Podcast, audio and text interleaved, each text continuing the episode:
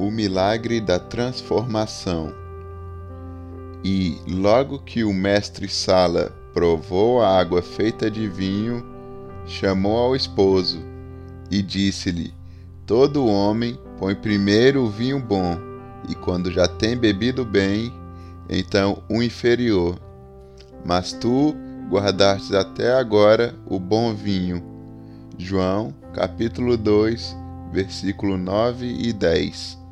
Transformar água em vinho foi o primeiro milagre operado pelo Senhor Jesus, registrado nas Escrituras.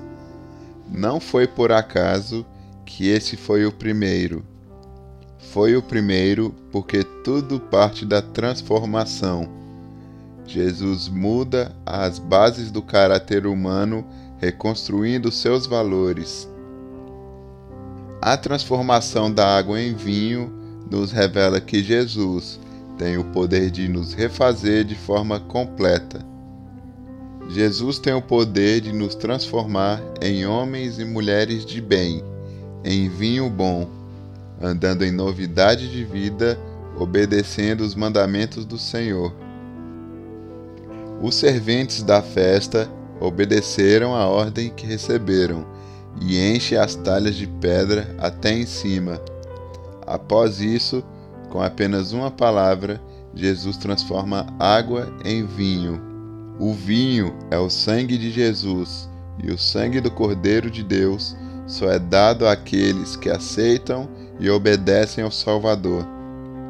O Novo Testamento é categórico em afirmar que só tem parte com Jesus aqueles que obedecem, isto é, guardam seus mandamentos.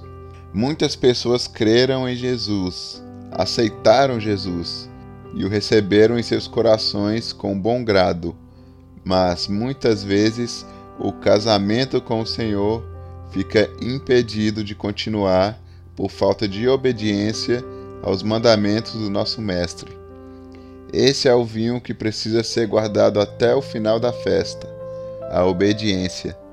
A perseverança na obediência é uma lição ensinada desde o primeiro milagre de Jesus, pois aquele que perseverar até o fim, esse será salvo.